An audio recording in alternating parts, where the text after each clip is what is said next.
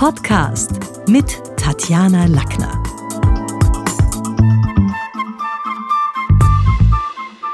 Willkommen zu einer neuen Podcast-Ausgabe und heute geht's um das gute Benehmen. Während sich die Schule des Sprechens in der Dorotheagasse um die semantische Wohlgeformtheit und Spracheleganz beim Kommunizieren kümmert, geht's eine Gasse weiter in der Bräunerstraße ums gute Benehmen und um den Tanz. Ich freue mich heute auf Thomas Schäfer-Ellmeier. Einen schönen guten Tag, Frau Lackner. Bei uns geht es natürlich auch um Kommunikation, denn Benehmen ist Kommunikation. Absolut. Jetzt sind wir da ja schon mal in den Begrüßungsdingen. Also ich bin vor kurzem im Rathaus gewesen und war da, weil ich gewartet habe auf einen Termin und habe zu dem Herrn an der Pforte gesagt, guten Tag, grüß Gott. Und dann sagt er, na was jetzt, Sansa Wechselwähler? Also guten Tag ist natürlich die Formel der SPÖ. Man wird auf einem SPÖ-Parteitag nie grüß Gott hören. Grüß Gott offenbar die Formel der ÖVP und die anderen Neos und Grünen sagen dann Hallo. Was sagt man denn wirklich? Ja, diese äh, unterschiedliche Parteifärbung für Grußworte habe ich überhaupt erst in Wien kennengelernt. Bei einem Vortrag an einer HTL hat ein Bub zu mir gesagt, das sagen nur die Schwarzen, grüß Gott. Das war mir vorher völlig unbekannt.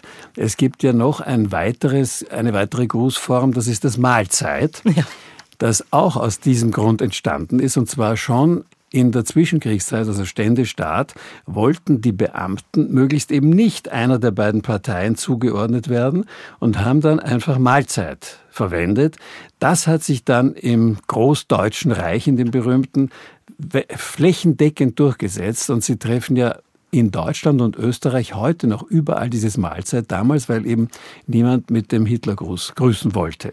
Apropos Ständestaat. Also gutes Benehmen war ja gerade im Ständestaat lebensnotwendig, wenn man nicht bei irgendeinem Duell, weil man einen Rang höheren beleidigt hat, hier, hier sterben wollte. Gut. Ausgerechnet in der Demokratie kommen jetzt die Benimmtugenden zunehmend unter die Rede. Also wie stark spielt denn auch die, die jeweilige Staatsform hier eine Rolle? Also ging es uns in der der höfischen Etikette, dem Französischen, der Monarchie besser und ging es dann nobler zu als in der heutigen Demokratie? Ich glaube ehrlich gesagt, dass das überhaupt nicht nobler zuging. Und auch jetzt, wenn man so in äh, verschiedene Gazetten hineinschaut, bei den Monarchen oder Aristokraten geht es auch nicht immer wahnsinnig nobel zu. Die Benimmregeln sind ja an sich nur Allgemeinbildung. Das, hat, das ist natürlich zum sehr großen Teil entstanden an den Höfen. Diese, das waren so diese Regeln, die Etikette.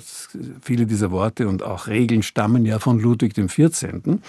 Und das hat an sich mehr Bedeutung als Erleichterung der Kommunikation. Wenn ich die Regeln kenne, verstehe ich, was der andere meint und der andere versteht, was ich meine, wenn beide die Regeln kennen. Aber was ist denn so eine Raketenwissenschaft dran? Also es ist ja irgendwie logisch, alt vor jung, Dame vor Herr, Rang höherer vor Rang niedrigerem, jetzt bei der Begrüßung zum Beispiel. Warum ist es denn für viele Menschen offenbar so entweder ein Milieuproblem, ein soziales Problem oder so eine unglaublich weit weg Geschichte? Manche Leute lehnen halt jede Art von Regel ab. Und in diesem Fall ist es ja nicht äh, äh, tödlich, wenn man sich nicht daran hält, wie im Straßenverkehr, sondern die Menschen glauben halt, das spielt gar keine Rolle mehr.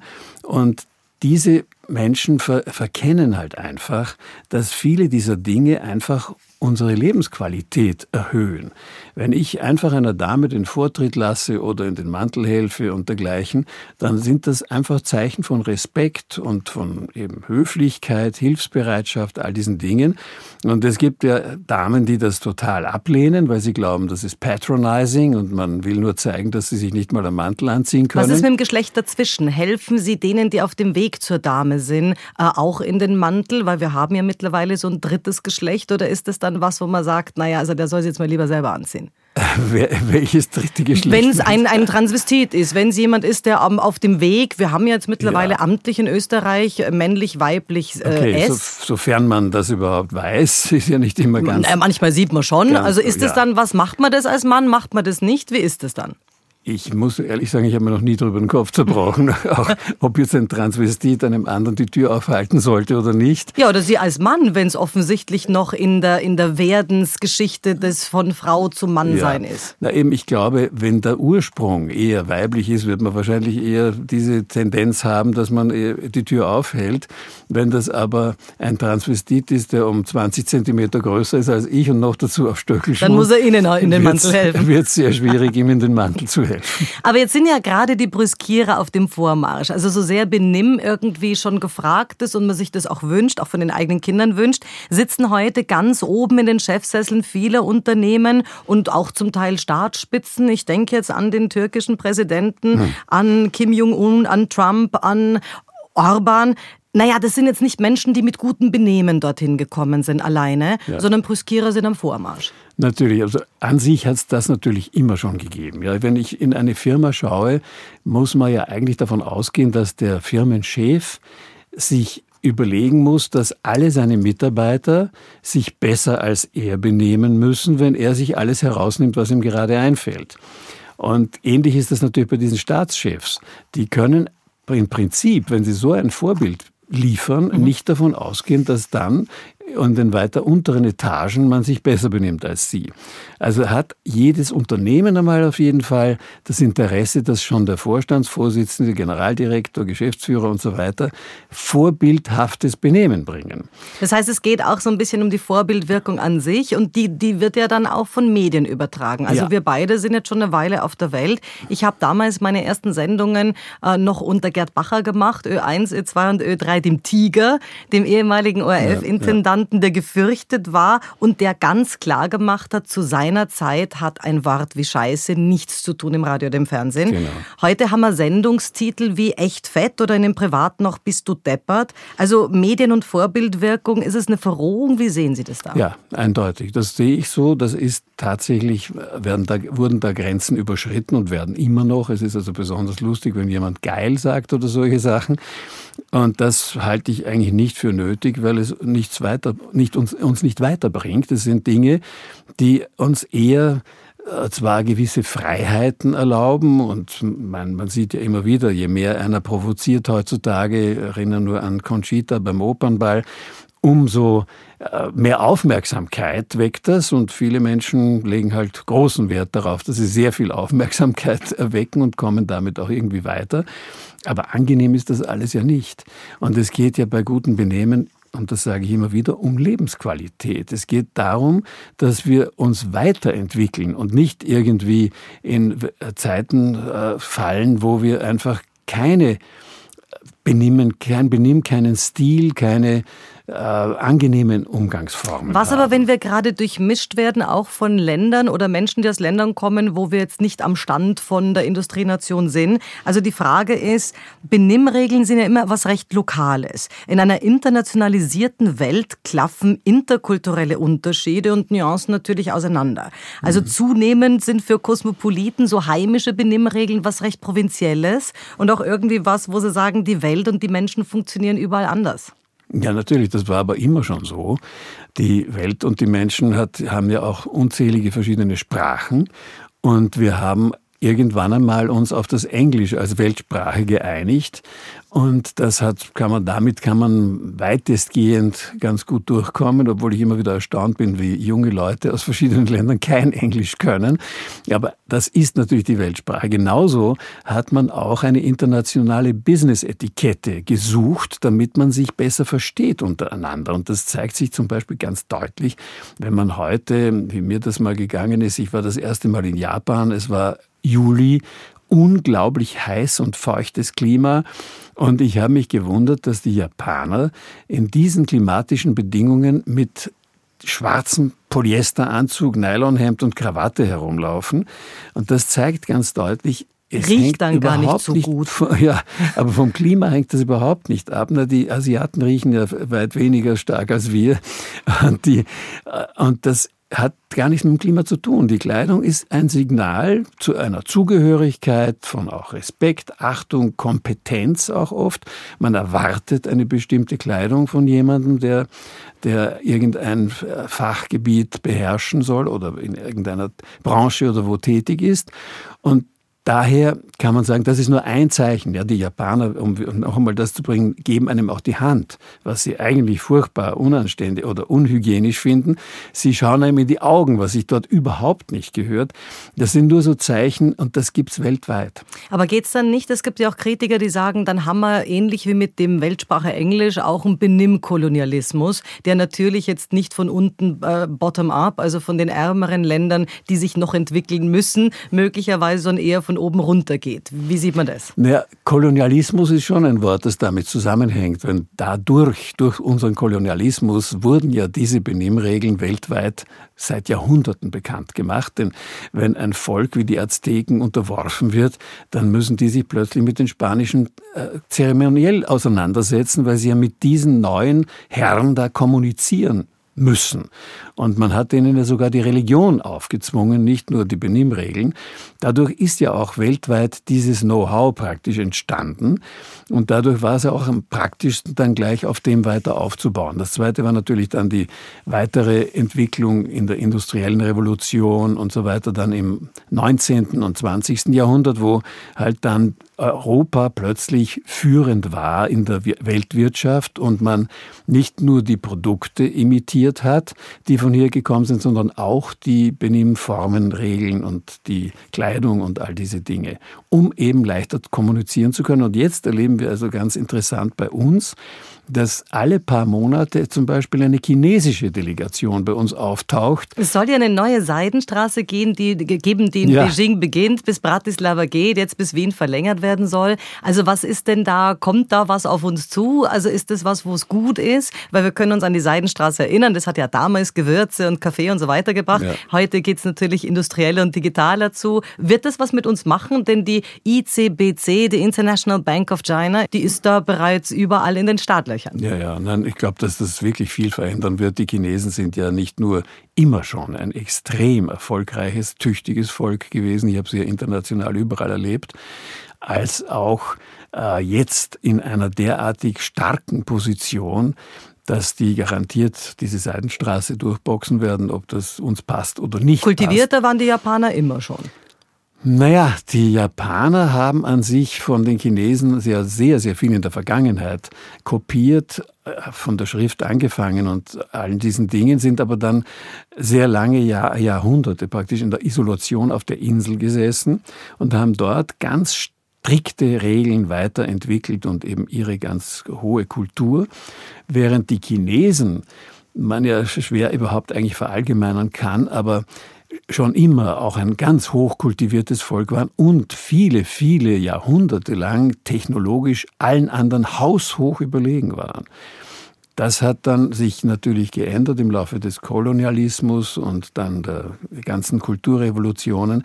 Und ich glaube, daran liegt das auch, dass jetzt die chinesischen Delegationen zu uns kommen, weil da so viel Tradition zerstört wurde, Einerseits, sodass sie die nicht mehr richtig haben, ihre eigene finden sie kaum noch. Und die andere Seite ist, sie wollen international eine Rolle spielen und sie wollen diese Regeln beherrschen. Okay, also international gutes Benehmen. Jetzt haben wir auf der anderen Seite aber auch die Rechte. Mittlerweile hat man das Gefühl, dass wenn man das mit dem guten Benehmen und der Ehrlichkeit und der Transparenz ernst nimmt, dann schrammt man relativ schnell auch an den Arbeitsrechten. Also Beispiel, wenn man sagt, ich möchte jetzt oder Sie möchten in Ihrer Tanzschule niemanden mit Tattoo und Piercing an der Rezeption sitzen haben, was verständlich wäre in der Bräunerstraße, dann haben wir da arbeitsrechtlichen Thema. Wenn man sagt, haben wir nicht. Haben wir nicht. Haben wir nicht? Nein, der Arbeitsgeber kann das verlangen.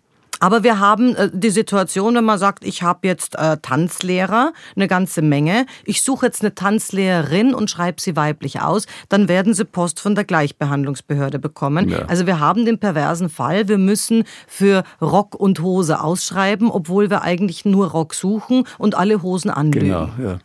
Das ist leider Gottes. Wie deppert ist das? Äh, meiner Meinung nach völlig absurd.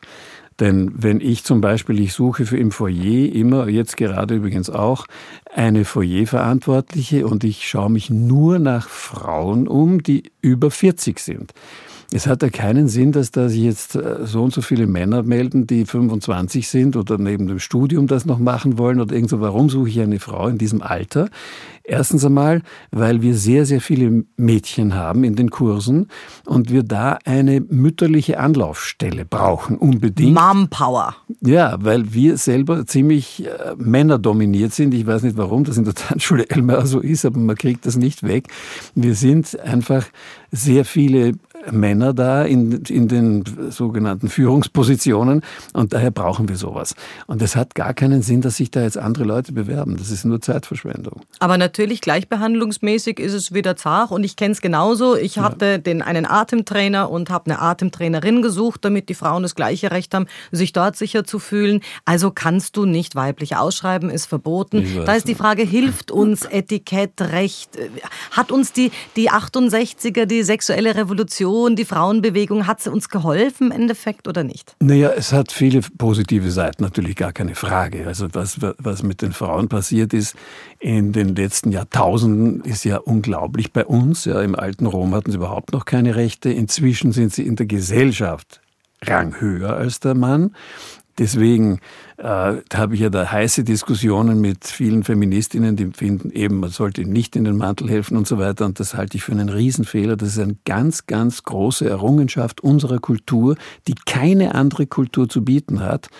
Denn auch zum Beispiel, wir haben gerade kürzlich eine Japanerin gecoacht, die einen Österreicher geheiratet hat und er konnte ihr nicht erklären, dass das nicht gut ankommt, wenn sie ihm die Tür aufhält und in den Mantel hilft. Das ist aber in Japan so üblich und sie ist so erzogen worden.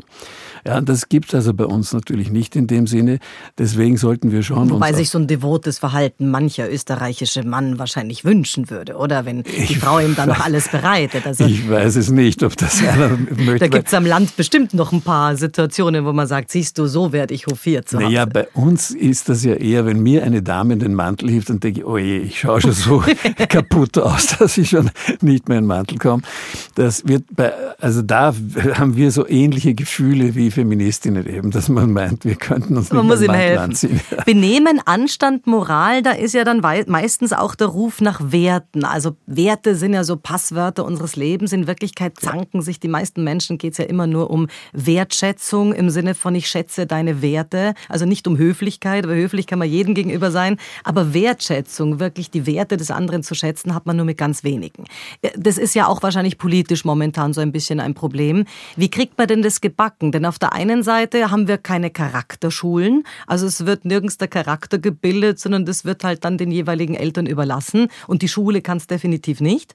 Und auf der anderen Seite sollen aber dann die Menschen ganz ihre eigenen Werte und IDs hier bauen. Wie soll denn das gehen? Ja, das ist ein Riesendilemma, das wir momentan haben und das immer gravierender wird, dass die Eltern eben diese Verantwortung nicht übernehmen. Und die Schulen, wie Sie richtig sagen, haben einfach eigentlich keine Zeit dafür. Ich habe jetzt gerade, wo ich da mein neues Buch vorgestellt habe, bin ich da in Bregenz gewesen bei einem Schuldirektor, der sagt, ein Polytechnikum, Sie müssen 75 Prozent ihrer Zeit dafür einsetzen, dass die Burschen benehmen lernen, ja, sonst finden die nie im Leben einen Job, mhm. weil sie von vornherein schon beim ersten Kontakt alles kaputt machen. Und das ist natürlich kein Zustand. Da muss man wirklich die Eltern viel mehr heranziehen. Jetzt hat Jugendlichkeit und Benehmen auch was zu tun mit Digitalisierung und mit Benehmen im Netz. Und da sind natürlich auch jetzt nicht immer die Eltern dahinter. Politisch allerdings wird gerade diskutiert, sollen wir Klarnamen bei jeweiligen Medien, also Social Media jetzt zum Beispiel, hinterlegen, damit im Falle einer potenziellen Klage jemand auch mit seinem Namen dafür einsteht. Ist das Sinn oder Unsinn? Das finde ich absolut wichtig. Ich finde also alle alles Anonyme ist, gehört sich einfach nicht. Und man kann ja im Prinzip, also wenn man jetzt äh, unbedingt ein Pseudonym verwenden will, geht das ja schon meiner Meinung nach ein bisschen weit. Warum soll ich nicht meinen Namen nennen, wenn ich eine Meinung mhm. habe? Ja, ich meine, bei mir könnte das vielleicht gefährlich sein, dass einer dann die Tanzschule anzündet oder irgend so etwas, wenn er nicht meiner Meinung ist. Aber die meisten Menschen haben ja, laufen ja überhaupt keine Gefahr damit. Und dann finde ich also diese Idee, Klarnamen zu hinterlegen, auf jeden Fall gut. Das aber, Medium sollte wissen, mit wem sie es zu tun haben. Aber gerade wenn man über Benimmregeln oder über Tischregeln redet, dann ist das das eine. Aber Fauxpas, ein Fauxpas im Netz ist was, was wesentlich mehr Menschen sehen, als die paar, die zehn, die jetzt beim Bankett äh, mit einem sitzen. Also wäre das nicht in Wahrheit was, was trotzdem Tanzschule Ellmeier ja schon noch das Indiz von Tanz und Bewegung und Musik hat, wo man sagt, Netiquette und Reglements in Social Media ist was, was in der modernen Welt heute zu Benimm-Trainings mit dazu gehört? Gehört dazu, natürlich. Das heißt, ihr macht das auch? Ja, ja, das machen wir auch in dem Buch. Hier habe ich x äh, Seiten drinnen über Netiquette. Okay. Im, Im adeligen Kreis fällt mir immer wieder auf, dass das Sie sehr schnell flöten geht. Mhm. Auch unter Vorständen ist man schnell beim Du. Äh, wofür gibt's dann Benimmregeln und Benimmetikette? Mhm. Ich erinnere mich an eine, an eine adelige Dame, die mich geherzt hat und gesagt hat, bist du wer? Oder sind Sie niemand? Und ich fand das irgendwie sehr süß, weil, weil also, wie, wie ist denn das? Dort fällt's weg, dort, ja. wo es eigentlich um Adeligkeit und warum lernen wir es dann? Also da sind wir jetzt auf einem Gebiet, das ist so ein schmaler äh, Grad, der sich so bewegt in diesen aristokratischen Kreisen, sind die sehr vertraulich miteinander und eben sehr schnell per Du. Ich glaube in erster Linie, weil sie eben sehr hohes Vertrauen zueinander haben und sehr wenig Distanz brauchen überhaupt. Das Sie schafft ja ganz einfach mehr Distanz und ist ja sowieso total auf dem Rückzug, denn wenn man heute irgendwo ein Du, ein angebotenes ablehnt, ist man ja sofort ein Außenseiter. Das war früher mal nicht so. Man konnte früher ohne weiteres sagen, ich würde lieber beim Sie bleiben. Entschuldigen Sie, das Oder ich ziehe es zurück. Na, also das Du zurückziehen ist natürlich eine klare, ein klarer Affront. Mhm. Das ist Heide Schmidt und Jörg Haider haben sich das mal geliefert öffentlich. Genau, das ja. ist äh, ein klares Zeichen. Wir mögen uns sicher nicht mehr. Und das sind Dinge, äh, die natürlich auf einem anderen, äh, anderen Paket spielen. Aber das Wichtige ist, dass man weiß, wenn man mit jemandem per Du sein möchte, dann hat man meiner Meinung nach die Pflicht, den anderen zu fragen. Ja, dass man einfach sagt, übrigens, wir sind dann per Du oder irgend sowas, ich bin der Thomas, das gehört sich einfach nicht. Man sollte fragen, sind Sie damit einverstanden? Ich meine, man kann es eh kaum ablehnen, das ist fast schon eine rhetorische Frage, aber es gebietet die Höflichkeit. Wie ist es mit diesem, mit diesem amerikanischen Per Vorname, aber Sie?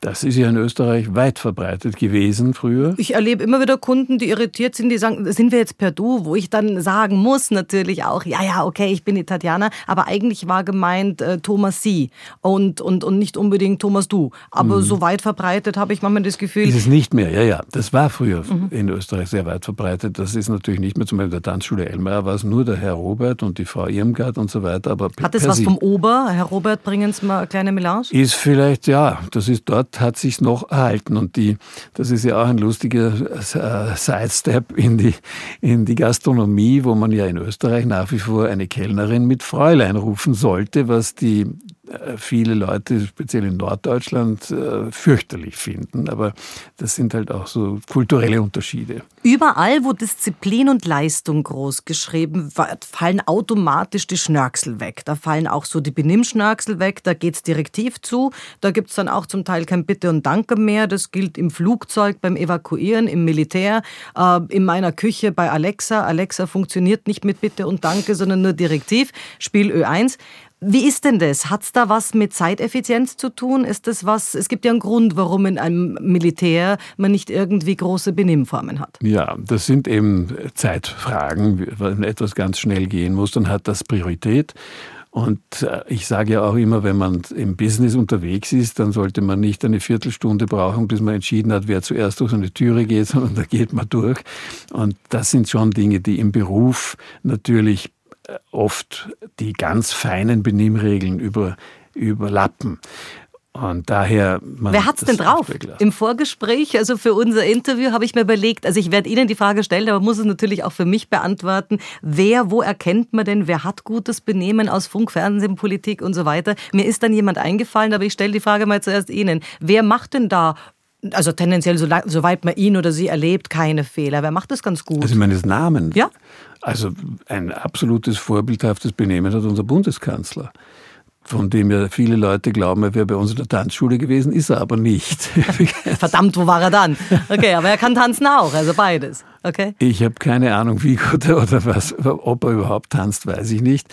Nur das ist zum Beispiel einer, der wirklich gutes Benehmen hat. Das ist, das ist sogar jemand, der meiner Meinung nach das Wichtigste dabei hat, nämlich ein ganz feines Gespür, dass er in jeder Situation optimal agiert. Und das ist eigentlich, worum es geht. Das ist ja fast eine Liebeserklärung. Benehmen. Also mir ist auch jemand eingefallen, jetzt vielleicht nicht ganz so politisch, sondern Paul Anton Esterhazy. Mhm. Erstens so mal mit 26 finde ich es cool, wenn man ein Milliardenimperium verwaltet. Das ist ja schon mal nicht schlecht. Und wenn man das dann aber auch noch mit einer feinen Klinge macht und auch durchaus mit einem internationalen, natürlich Schulbackground und so weiter in mehreren Sprachen. Also das, das war auch jemand, wo ich mir gedacht habe. Aber das sind beides Männer. Welche Frau macht es denn gut? Also im Grunde, wenn ich jetzt schon in der Politik bleibe, ich denke mir immer sofort an Politik, ist es wirklich blöd. Aber ich glaube, die, die Angela Merkel macht eigentlich auch ziemlich gut, bis auf ihr Outfit. Das ich ich wollte gerade so sagen, also das, optimal so finde. wird man jetzt nicht bei Elmar rausberaten werden, oder? Also das ist okay. Nein, aber jetzt das, das reine, den, den Umgang mit Menschen, das beherrscht sie schon sehr, sehr gut. Von wegen Outfit. Jetzt leben wir in einer Zeit, in der die Müllmode daheim ist, wie H&M, Wegwerfmöbel, wie Ikea, also nicht mehr gerade Traditionen besonders groß geschrieben werden. Steht die Wegwerfgesellschaft der guten Kinderstube und damit auch dem späteren Benehmen eines jungen Menschen im Weg? Ja, und zwar finde ich aus dem Grund, weil eben die Wegwerfgesellschaft keine Rücksicht auf unsere Umwelt nimmt. Und auch das gehört zum guten Benehmen. Ja, wenn wir also ein Kleidungsstück nur noch einmal tragen und dann wegschmeißen, weil sowieso die Wäsche nicht übersteht, dann ist das einfach sehr destruktiv und schafft natürlich Berge von Müll, was wir alle eigentlich vermeiden wollen. Auf der anderen Seite würden Sie beim Opernball eine Promi-Dame nicht dreimal im gleichen Kleid sehen wollen. Wie passt das zusammen? Ich habe da gar nichts dagegen, wenn okay. sie dreimal im gleichen Kleid kommt. Ich finde das eigentlich absurd, dass da immer wieder solche Debatten überhaupt aufkommen. Zum Beispiel wieder bei Angela Merkel, die hat, glaube ich, den gleichen Stola in Bayreuth und in Salzburg gehabt. Das ist ja schrecklich scheinbar für Aber Sie würden Medien. Conchita nicht ein zweites Mal im Latex sehen wollen, schätze ich. Also das dann, das dann doch nicht einmal einmal wahrscheinlich. Ja, also das sind andere Themen. Thema Höflichkeit und Mobbing. Die Höflichen, die Höflichen, die Ruhigen in der Klasse, die Braven, wenn die von prolligen Teens angepöbelt werden, wo endet denn das gute Benehmen? Friedrich Rückert hat mal gesagt, Demütig sollst du sein, doch zu der Demut ehren, sei gegen Stolze stolz, um Demut sie zu lehren. Also wo ist denn die Grenze? Das ist eben wieder so ein, ein Punkt, richtiges Verhalten im Moment, das ist gutes Benehmen. Das heißt, man muss halt in der Situation wissen, ob man dem jetzt eine auf die Nase geben muss, weil man irgendwo Grenzen setzen muss oder ob man das auf eine andere Tour löst, das Problem. Ja, bei Kindern natürlich oder Jugendlichen wird es sicher zu körperlichen Auseinandersetzungen oft Haben Sie das müssen. auch erlebt? Gab es Thomas Schäfer-Ellmeier auch mal mit einem rechten Schwinger? Jeden Tag. ein Tag ohne kleines Spaßkämpfchen war ein verlorener Tag für mich in der Schule. Okay, weil es gibt ja auch Kinder, wo man sagt, mein Gott, der ist so ein Schluck Wasser in der Kurve, der Ruhige, der sich wirklich, der besonnen ist, der, der zurückgelehnt ist, auch ein bisschen souverän, aber die Grenze zu Langweiler und ähm, ja, jetzt irgendwie die Charisma wie ein Wurstbrot ist natürlich da sehr schmal. Ja, also wie kann man ruhig und trotzdem charismatisch sein? Na schauen Sie, wenn ich sage so Spaßkämpfchen, jetzt habe ich das Wort einmal in den Mund genommen, muss ich auch weitermachen.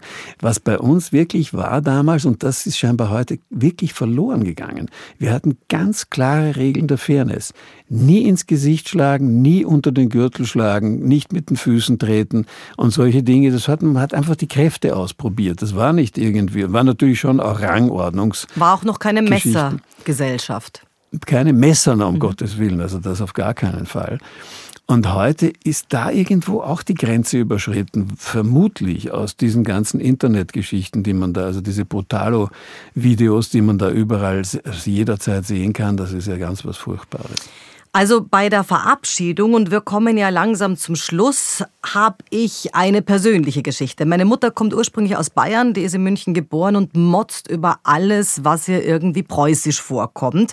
Und das betrifft natürlich auch die Verabschiedung. Ich werde nicht müde, ihr zu sagen, dass Tschüss, und das weiß sie als Sprechtrainerin, äh, ursprünglich von den Franzosen kommt, die ja mal das Rheinland, äh, Köln und Co. besetzt halten oder besetzt hielten und dann Adieu gesagt genau. haben. Aus dem Adieu kommt das Tschö und dann das Tschüss. Ja. Aber was macht macht man denn mit Menschen, die mit Halbwahrheiten sehr überzeugt auftreten und sagen, ach, das Gebräusel geht mir auf die Nerven? Was tut man denn da? Man weiß es zwar besser, will jetzt nicht in diesen Spaßkampf ins Arm drücken, dann bleibt ja der, der irgendwie was weiß, in der noblen Zurückhaltung immer über.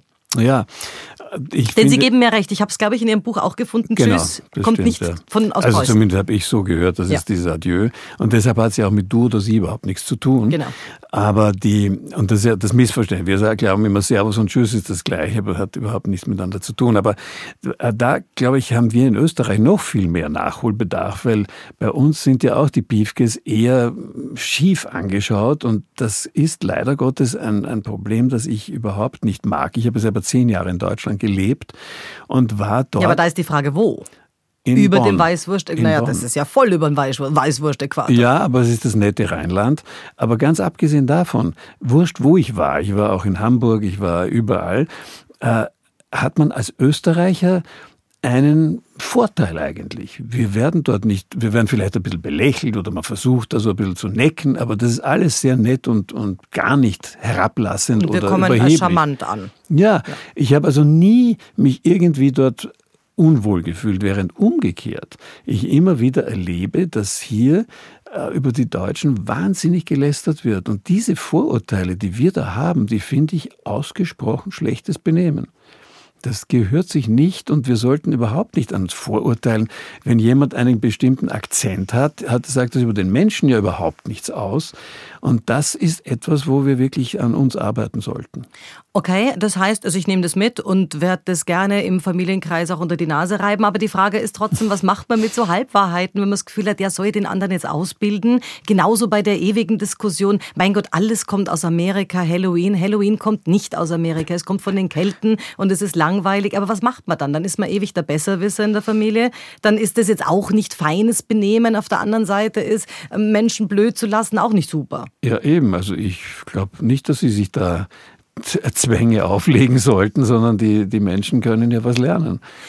Die Tanzschule Ellmeier geht ins 100-jährige Jubiläum oder ist schon gegangen. Es Nein, gibt einen. Noch 1. Oktober. 1. Oktober, mein Gott. Das heißt, dass wir gratulieren da schon mal. Lehrgang in der Akademie soll es geben, auch so ein bisschen, soweit ich gehört habe, mit, einer, ähm, mit einem Studienlehrgang, mit einer Akkreditierung. Lässt sich gutes Benehmen wissenschaftlich wirklich akkreditieren? Ist das ein Punkt? Naja, schauen Sie, momentan kann im Prinzip jeder sich Benehmentrainer nennen. Und das ist die eine Seite. Aber nicht jeder Ellmeier. Nicht jeder kann sich Ellmeier nennen. Ja, das ist weltweit patentiert, der, der, der, diese Marke. Und jetzt ist es so, dass ich nicht mehr äh, der Allerjüngste bin und doch glaube ich, zumindest sehr, sehr viel Know-how auf diesem Gebiet, nicht nur in den letzten 30 Jahren, sondern schon seit meiner Jugend gesammelt habe, weil ich ja in dieser Familie aufgewachsen bin. Und habe jetzt halt gedacht, ich sollte vielleicht doch einmal langsam dieses Know-how auch mehr äh, erfassen, nicht nur in meinem Kopf haben. Und so ein 500-Seiten-Buch ist zwar schon ganz gut, aber das umfasst noch bei weitem nicht Hatte alles. Knigge auch? Naja, Knigge ist ein anderes Thema. Das hat nicht, das hat also 500 Seiten hat nicht und außerdem keinerlei Benimmregeln drinnen. Ja. Also das heißt, gutes Benehmen lernt man nicht aus Büchern, auch aus Ihrem nicht, sondern das lernt man nur aus Tun und da gibt es die Akademie. Aber warum wissenschaftlich akkreditiert? Weil mit einer, also Studieren, jetzt Studiare im klassischen Sinn, mit wissenschaftlichen Arbeiten, hat es dann was zu tun? Ja, wissenschaftlich ist vielleicht jetzt übertrieben. Ein Studienlehrgang ist schon. Studienlehrgang. Ist ja keine Hochschule. Überlegen wir uns jetzt halt einmal. Es gibt ja auch verschiedene Fachhochschulen zumindest, die ja mit mir auch zusammenarbeiten, aber nicht wirklich einen ganzen Lehrgang haben wir dort gemacht bis jetzt. Aber die, äh, das, der Punkt ist halt einfach, dass wir einen gewissen Level abrufen wollen, erreichen und dann testen, ob der erreicht ist, bevor jemand sich dieses Prädikat anheften darf. Und das Witzige ist ja, das Ganze wurde ausgelöst von Chinesen. Ja, wir haben da schon eine äh, Letter of Intent gehabt. Wir haben alle möglichen Dinge fix fertig. Wir haben Räume angemietet, die waren vorher gar nicht. Das alles für diesen Zweck. Und dann haben die keine Trainer gefunden und, oder bis heute noch nicht. Vielleicht werden sie irgendwann noch welche finden. Das heißt also, die, die Elmeier goes international in Wahrheit. Also da wird jetzt nicht nur Hallstatt nachgebaut in China, sondern da gibt es dann auch bald eine Bräunerstraße. Sie werden lachen, in Hallstatt haben wir schon, sind wir schon aufgetreten. Also in dem chinesischen Hallstatt. Okay. Vielen, vielen Dank, dass Sie heute zu Besuch waren. Das hat Spaß gemacht und alles Gute für die 100 Jahre. Danke vielmals. Danke schön, Frau Lackner. Ihnen auch alles Gute. Danke. Das war's für heute. Besuchen Sie mich doch in der Schule des Sprechens in Wien. Auf Facebook, LinkedIn, Xing, unter sprechen.com oder auf meinem Blog sprechen.com/blog.